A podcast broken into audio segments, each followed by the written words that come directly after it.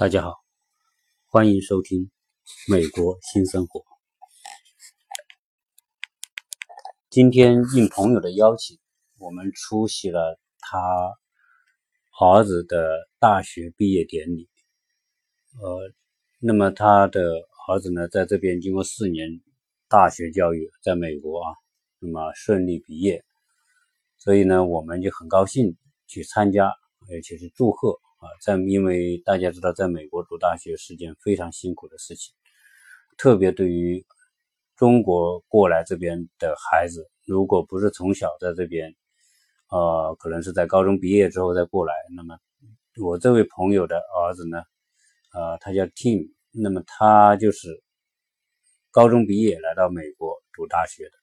那是还是蛮辛苦的，因为首先有一个语言的问题。啊，语言的障碍，要在美国上大学，那么首先这个语言是必须过关的。那么自辩语言过关，那读起来也是相当辛苦，因为我们都知道这个美国很多啊，我们在网上也听到很多这种故事，美国的那些一流的大学，水平很高的大学，那么学生这个学习过程，那就是一种锤炼。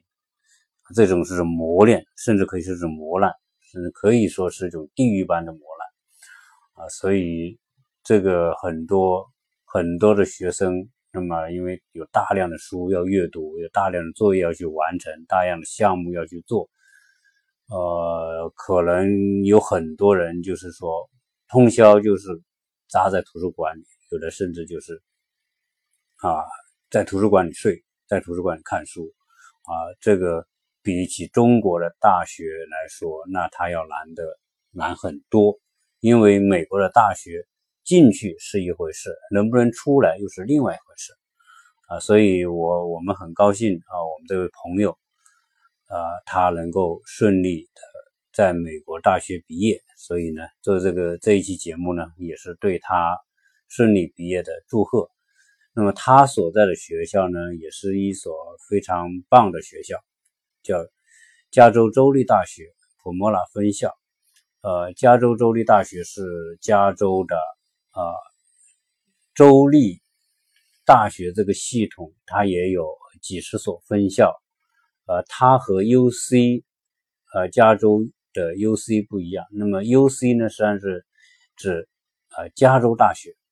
加州大学和加州州立大学，它是两个大学系统。呃，所以一般加州大学呢，我们就叫它简称为 U C，呃，那 U C 就是 University 呃 of California，那它的缩写，呃，当然 U C 这个大学系统也是非常非常有名的哈。这个如果是我们有很多家长，那么预备自己的小孩未来要到美国来读书，那很多人第一选择就是加州，因为加州的大学教育的系统在全美国是非常卓卓越的，呃，因为这里面有著名的硅谷，有洛杉矶著名的艺术之都，那么整个的西海岸的南部，美国西海岸的南部就是加州。那加州我们知道，从旧金山是硅谷所在地。大湾区，全世界最著名的湾区，以及全世界新兴科技的发源地，啊，都在集中在湾区。那么后来又向南蔓延，那洛杉矶也有很多非常棒的学校，也有我们所谓的硅滩，啊，当然还有著名的好莱坞，啊，再往南就有圣地亚哥。那么圣地亚哥是美国。太平洋沿岸最重要的军港，但同时，圣地亚哥也是也是加州的第三大城市。那么也有呃呃著名的 U C 呃 U C 呃圣地亚哥分校。那么 U C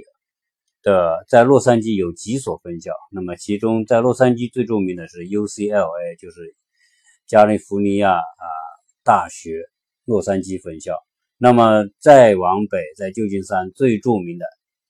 加州大学里面最著名的就是加州大学伯克利分校啊。那这所公立学校，那常常也是排名在美国大学的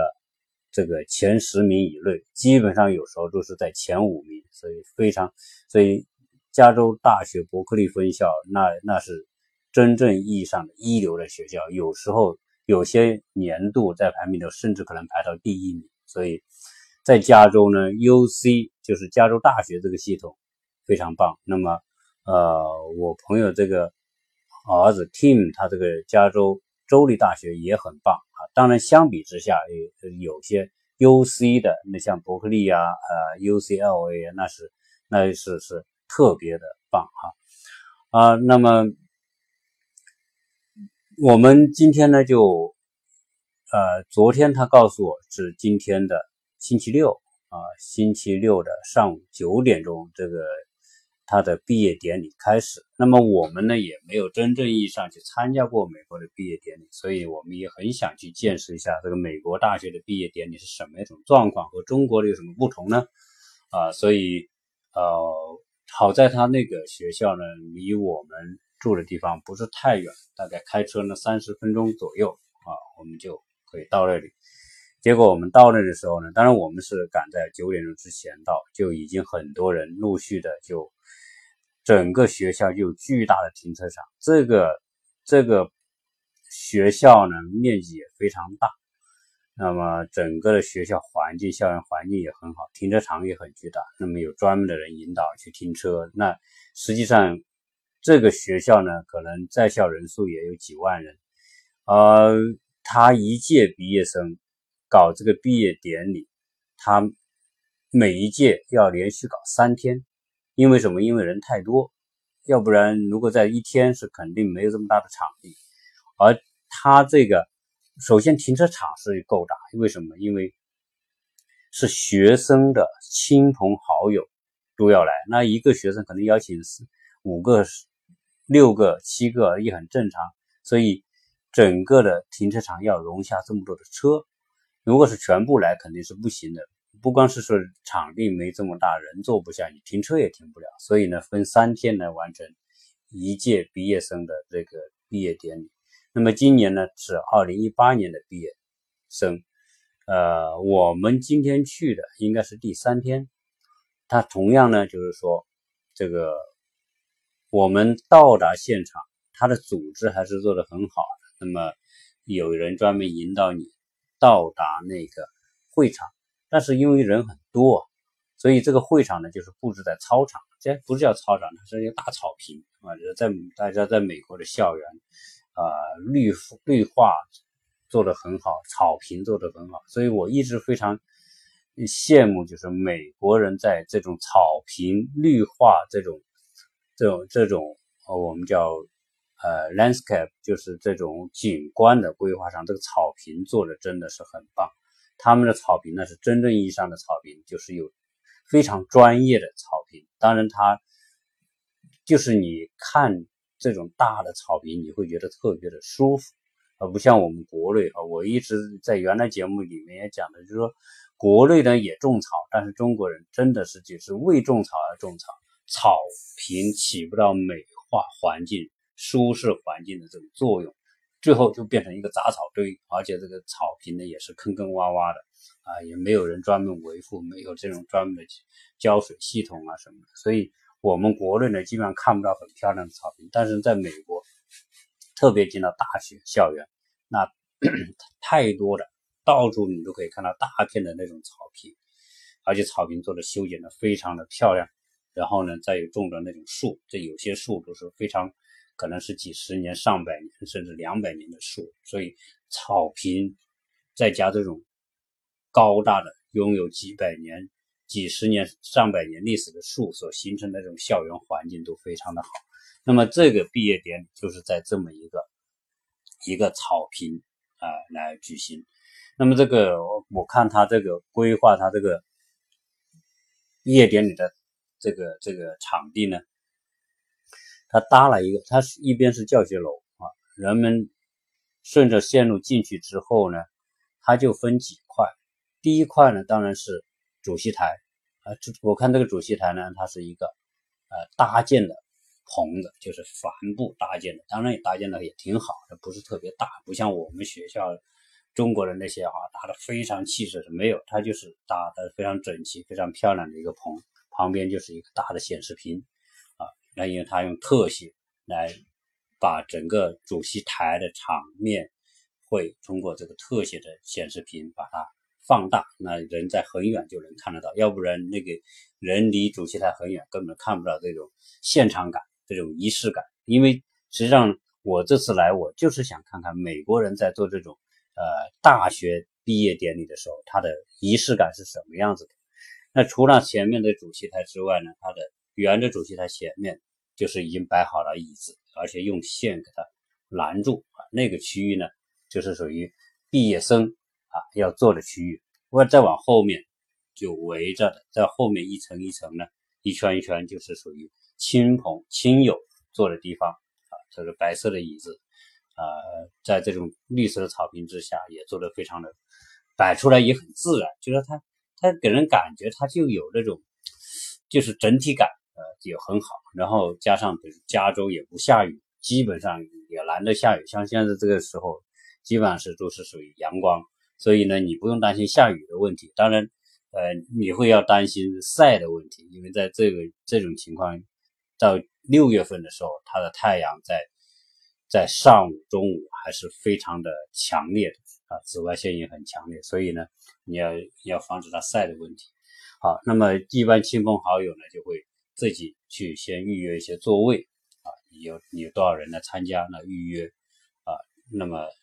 亲朋好友都坐坐在后面，我们去的时候呢，亲朋好友大部分都已经坐了，这后这后围后面外围都坐的差不多了。那么正好就是啊，毕业生进场的时候，那么进在这个毕业生进场呢，大家都是穿着的这种学士服啊，就是我们说的所谓博戴博士帽啊什么这种这种礼仪专用的这种，大家都穿着那个服装，也也挺漂亮的。然后呢，就排着队进场，他们可能也有秩序和安排。这个整个过程呢，就是说，呃，非常的热闹啊，也沿途也有你可以买花，因为这种喜庆的日子、祝贺的日子，可能这些亲朋好友大家都顺便买一束鲜花去送给这个毕业生，让大家合影啊、照相啊，增加这种喜庆感啊。那也有买纪念品的，但总归来说，他组织的非常好。那么整个最后留这个毕业生做完入场完毕之后呢，呃，就整个仪式呢就差不多开始。呃，当然这个它也不复杂，那跟中国一样，无非就是先有人讲话致辞，然后，那么他整个是说先是校长讲话，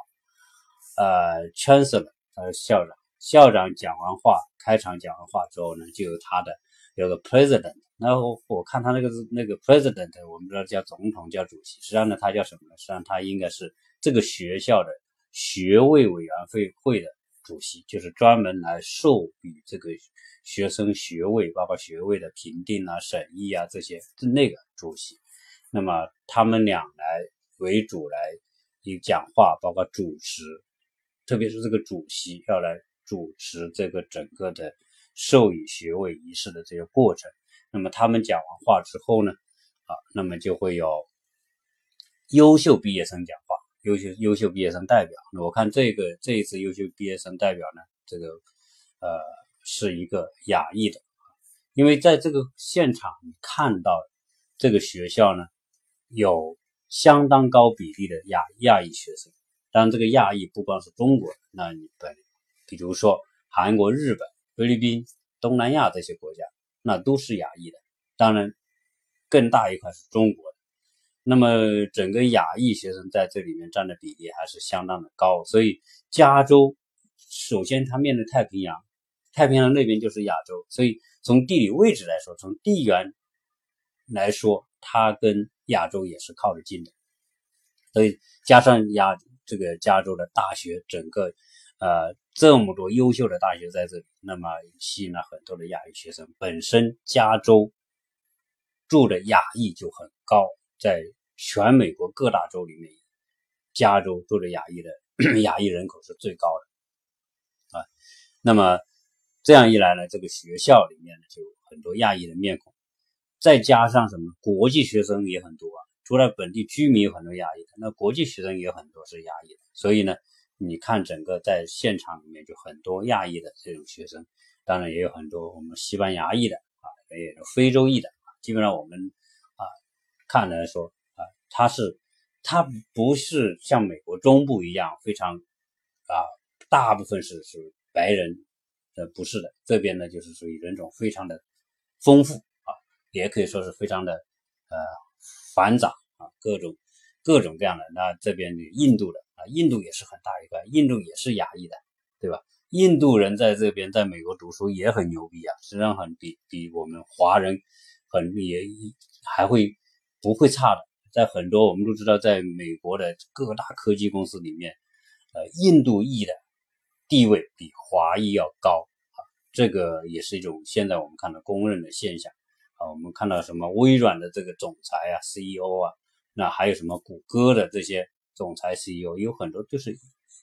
就是印度裔的啊，所以啊，这么多的这种，所以这个加州真的，我感觉就是这么多大学，它就是一个人才的制造制造厂啊，这么多大学就是一间间人才制造厂，全世界的人才都在这里制造啊，但是这也是美国。呃，大学也是美国的一个我们说的无烟工业啊，一个人才教育体系，那么为美国赢得巨大的财富啊。因为国际学生来呢，他的学费比本国学生要高很多，有时候高四五倍啊，甚至还更高。而本本国学生就是美国学生，那他是这样，在美国各个的州立大，特别是州立大学这种公立大学，首先是优待。本州居民，你只要是本州居民，那么你在本州居住多长时间？同时你在这边有纳税记录，有报税记录，那么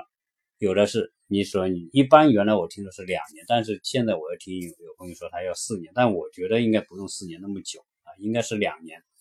那你要在这边居住两年，有两年的报税记录，你就属于本地居民。那么这个时候呢，你的孩子在这边读大学，那就享受本地居民的。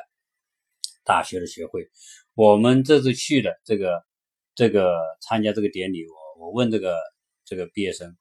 那么他这个加州州立大学的这个学生，如果是本地居民的话，他一个月的学一年的一个学期的学费就很便宜，他才三四千美元啊，他是给予优惠的。但是你如果你是美国人，美国居民，但是你是外州的，不是加州的，那可能你的学费就要翻一倍了。可能这边四千，你是外州的就要八千啊，对吧？因为什么？因为本地居民纳纳税了，那当然你要给他优优惠。那你外地居民，你税不是纳在加州啊，你是纳在你你自己所在的那个州，你来这边读书，那我就要给你收一倍的，都高一倍的这种学费。好，那你可能是不是美国人？你是外国国际学生，你从别的国家来的，你的身份也是别的国家的这个身份，那你的学费。那可能就是几万，那就是两万、三万、四万啊，甚至更高。有些有些大学可能就是五六万，对吧？所以这个他是这样来来对待不同的这个学生身份来收取不同的学费。好，那那我们讲这个这个毕业典礼呢，那优秀学生代表啊，就是一个亚裔的啊。当然是应该是属于特别棒的那种，一看那种气质、那种气场、那种演讲的这种能力和水平，非常的棒。所以美国大学里面培养的自信、那种、那种领导力、那种影响力，就是他在这方面。那么，如果一个孩子具有这方面的这种先决的素质和条件的时候，放到这个环境，他就变得更加具有影响力，更有领导力，更有啊这种。我们说的敢于去能那个张扬表现自己这种能力啊，这是美国大学非常着重的一点。那么这个优秀学生代表讲完之后呢，我们还看到，哎，他每年呢，呃，他都会请历届毕业生代表到这个现场来来给这些毕业生讲。那么今这一次呢，我看到是一个呃一个混血的这个这个一个。应届毕业生，那么他已经工作了，而且我看他可能也讲他在工作当中的经历，呃，以及他如何在工作当中去争取、去努力、去去寻找机会、创造机会，让自己在工作当中如何去变得更优秀、成长。我看他也是一个非常，就这个学校应该毕业之后出去工作做得非常成功的啊一一个一个代表。啊，来鼓励这个应届毕业生未来如何去面对面对未来的人生竞争发展啊，这个它也是这个仪式的一部分啊。这些都完了之后，那么那我们看到就是整个授授学位、授予学位的这个过程。那么授予学位过程呢，每它是分分系科，那么上台，呃，排着队上去，上去之后呢，从里面呃。拿到这个学位证书，拿到他的学位证书，那么就跟跟这个校长握手，再跟学位委员会的主席握手，还有另外一个学教教授的代表，反正就是这么啊，每个人握手出从再从从台主席台走出来，然后这个。这个电视台，这个电视拍摄的镜头就对着他们特写，那这样的话呢，远方的亲属都能看得到啊，这个学生出来了，通过大屏幕看到学生出来，啊，大家就一念到某个某个学生名字，他的亲友哇就鼓掌，一会儿这里哇吹，你知道美国人是习惯在这种场合就吹哨子啊、叫啊、喊啊这种啊，就是我觉得这种氛围很好，那就是说那个毕业生他也觉得啊这个。这个他有亲友团过来，出给他庆祝，就是整个过程就是这样。当然，这个他就是要完成这个仪式。那么这些这一批，我看这一批应该有一千多人啊，有一千多学生。那整个人一个一个过来，我看他一个每个人要念名字，每个人要给特写镜头出来。这个过程大概从。大概要坚持两到三个小时才能够完成这个发放，所以这个过程也是很，当然它有点枯燥。到后面无非就是整个都是同样的这个过程嘛，那有点枯燥。但是呢，但是仪式感还是做得很好，就像说人们做做婚结婚做婚礼一样。那这个毕业呢，也是这个孩子们人生当中一个重要的一个阶段，因为。学习四年的打造和磨练，可能说具备了某一种素质、某一种能力、某一种知识啊。那么学习阶段画一个逗号，那么接下来就是进入一个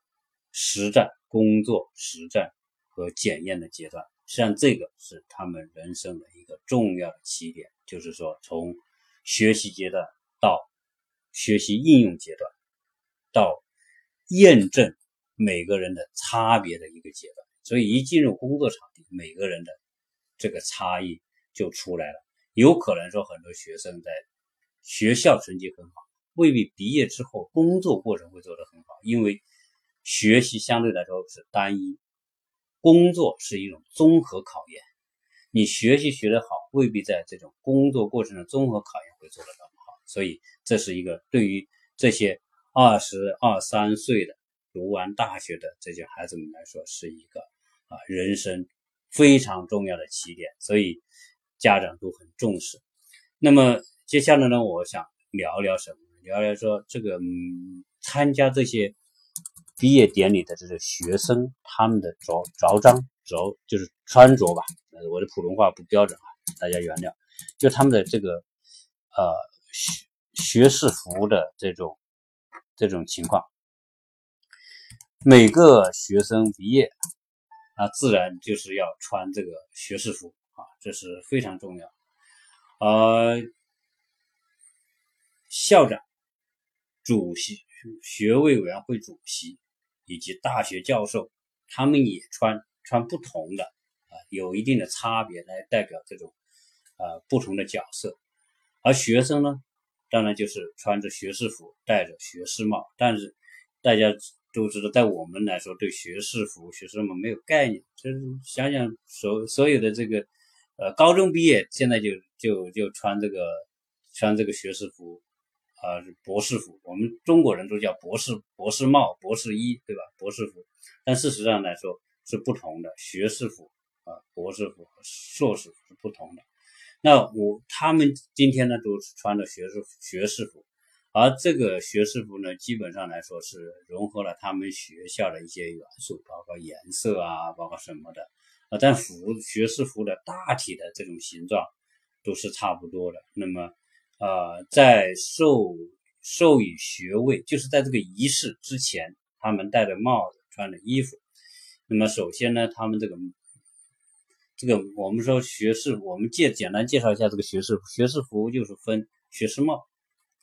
学士衣、披肩啊几几几个部分，就是那种长袍嘛，是我们它的长袍、帽子还有披肩这几块组成。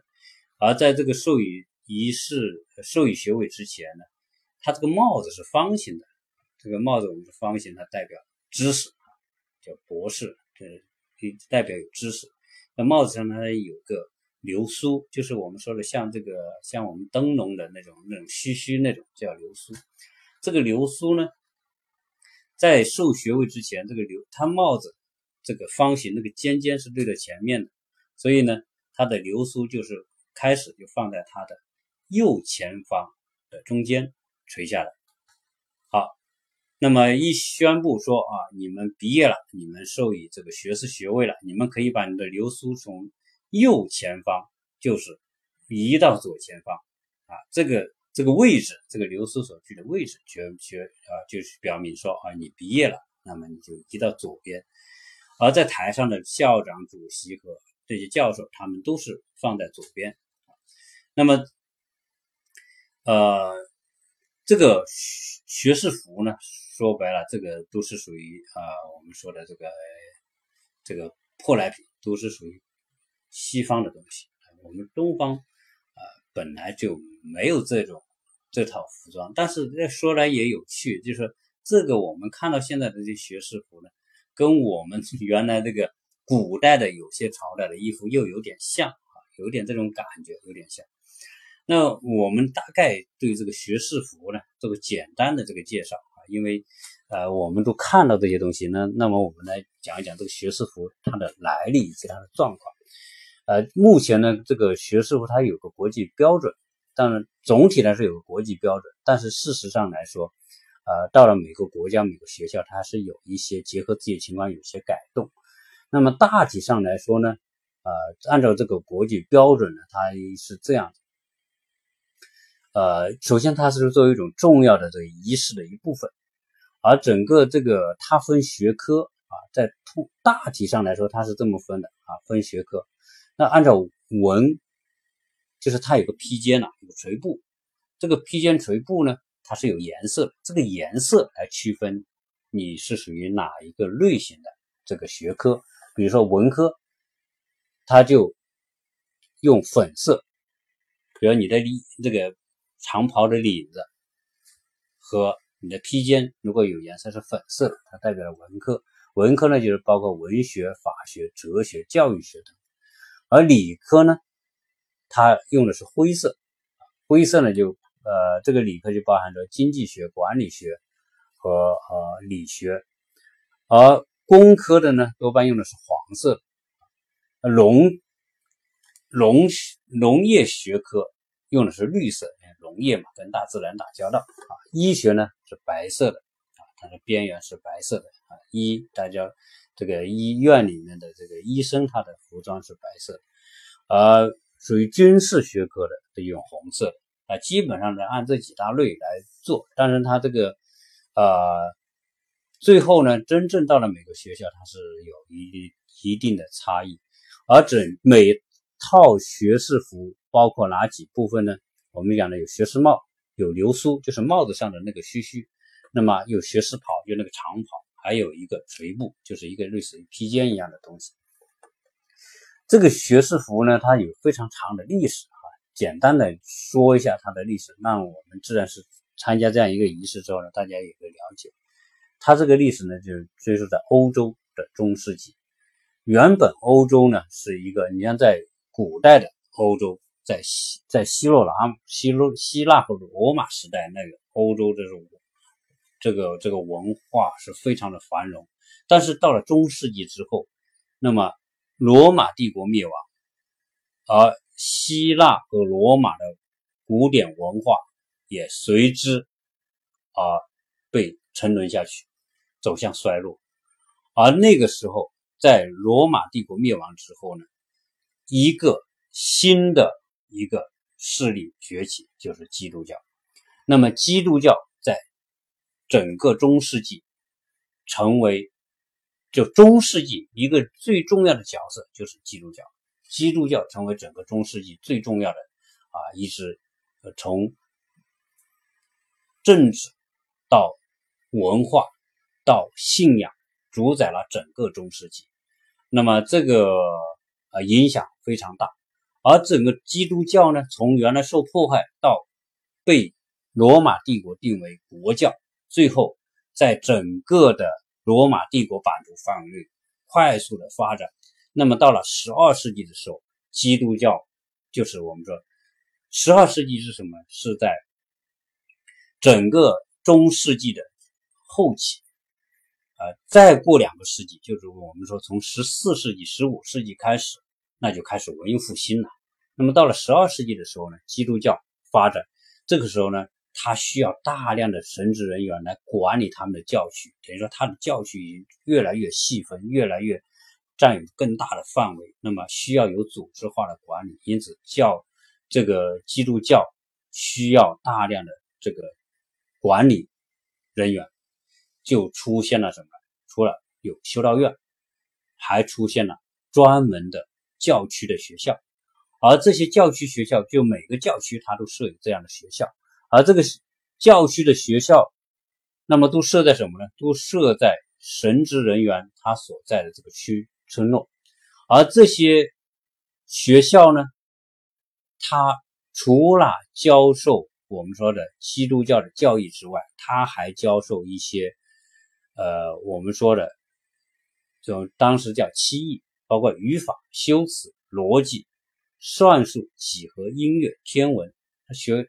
这些中，他不光是不像我们说的这个僧侣，他就只学什么念经啊，这些那种啊，这这种单一的这种，他还是带有比较科科学呃学科普及的这种概念。那么这个出现这些学校之后呢，这些学校就要老师来教课，而这个学校的老师呢，当时就称为博士，而在意大利他叫博士，这就这个这个博士我们叫 doctor。跟医生是同一个字，它来源是拉丁文。我们知道意大利是拉丁文语系的，那么这个教师拉丁文它就叫 doctor，就是医生，呃，教师。那么，呃，同时呢，这教师也称为博士，在意大利。但是呢，在法国，在巴黎呢不一样。巴黎呢，这些教师呢，他就被称作 master，就实际上是在我们现在的 master 是硕士。而 master 还有一个意思呢，就是师傅、大师的意思，也是属于老师。所以实际上呢，博士和我们说的硕士，这都是叫做教师的意思。在那个时候啊，这个手工业开始兴起，那么这个时候呢，就开始出现了城市中心，商业开始繁荣，那么出现了各种各样的行业工会、商业工会。那么就我们说的这个欧洲历史有这种行业工会的传统，啊，来管理某一个行业。那么随着这种我们说的基督教的这种学校的发展，那么这个时候呢，这个硕士和需要这个硕士和博士的这个这个需要量就越来越多。那么那个时候呢，这个各个行业工会，他们组织这个教师同乡会，同时。他有很多学生，也叫也组织各种同乡会。那么这些行业工会呢？那个时候呢，他们就叫做大学，就是我们说的，这是随着商业、手工业发展起来之后呢，出现行业，这些行业叫做大学。那么这个这个大学呢，就是我们今天说的 university，当然也来自于拉丁语。这个意味着它它的意思实际上叫共同体。那么那个时候叫做 university。那么这个 university 由于商业的需要、手工业的需要，需要培养人，那么它也变成了教育中心。好，这样一来呢，就是说这些教师、学生他组织的这些组织，但是这些组织呢，以前那些教育组织呢，学生这些行业行会组织，是你去学，你学呢，基本上是不用考试就可以毕业的，但是呢。你要成为老师的话，你就必须考试。所以在当时的这个这个学校学习里面分两类，一类就是说你想成为老师，和我不不要做老师，那可能直接做工商业，做我们说的做手工业，做技术技术行业的，那可能他就直接学完啊就毕业了。但是呢，如果你想成为教别人的人，那么这个时候呢，呃要求就要更高。那怎怎么更高呢？那就要经过考试。所以，呃，就这个时候的教育，呃，就是分类了。所以说白了，就说你要成为教师的，就要求是高。当时在欧洲最古老的大学啊，是在意大利。那么有一所叫博洛尼亚，博洛尼亚拥有全世界最古老的大学。那么它这个啊，比什么还老？它基本上在就是中世纪的时候。也就是说，在十一、十二世纪的时候就就成立了，有一千都是一千多年的历史。那么还有后来的什么，呃，萨莱尔洛大学、巴黎大学、牛津大学、剑桥大学，这些历史都很悠久，但是它都没有博洛尼亚大学那么悠久。早期这些学生呢，由于他是不考试，而只对教师进行考试，那么这个时候呢，教师考试怎么考呢？啊，那么有分几步。第一步，就对他们进行一系列的不公开的，或者是公开的预试，就是预备考试。考试合格的，如果你通过这种考试，你合格的人呢，你就穿上僧侣的长袍，就是我们说的这种这种宗教的这种这种服装。而这些同学呢，就是其他的同学呢，就坐在一起，那么。就为这些通过考试的这个应试的人呢，就是搞酒会庆祝他们毕业。这是早期的毕业典礼，比较简单。那个时候要成为一个硕士或者博士，就是我们说未来你要当老师的，那么学习呢是两到三年的学习，而且呢考试也很严格。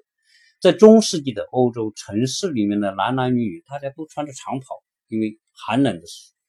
这个。天气寒冷的时候，或者那个时候也没有像现在这样很好的这种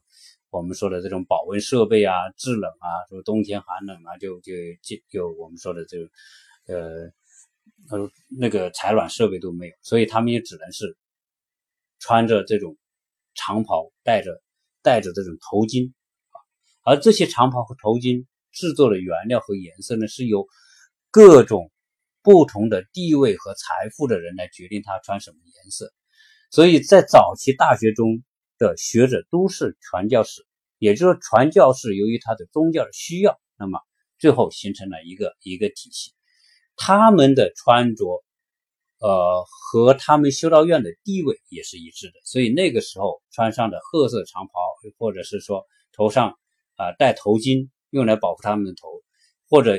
这有些僧侣呢，他就穿着黑色长袍，或者是用头巾，最后变成这些服装，最后变成，最后通过不断的演化设计，就变成今天这件学士服的来源。就是说，呃，越来越啊，变成说像今天这个样子。在美国，哈佛大学是最早穿上这种学士服的。那么，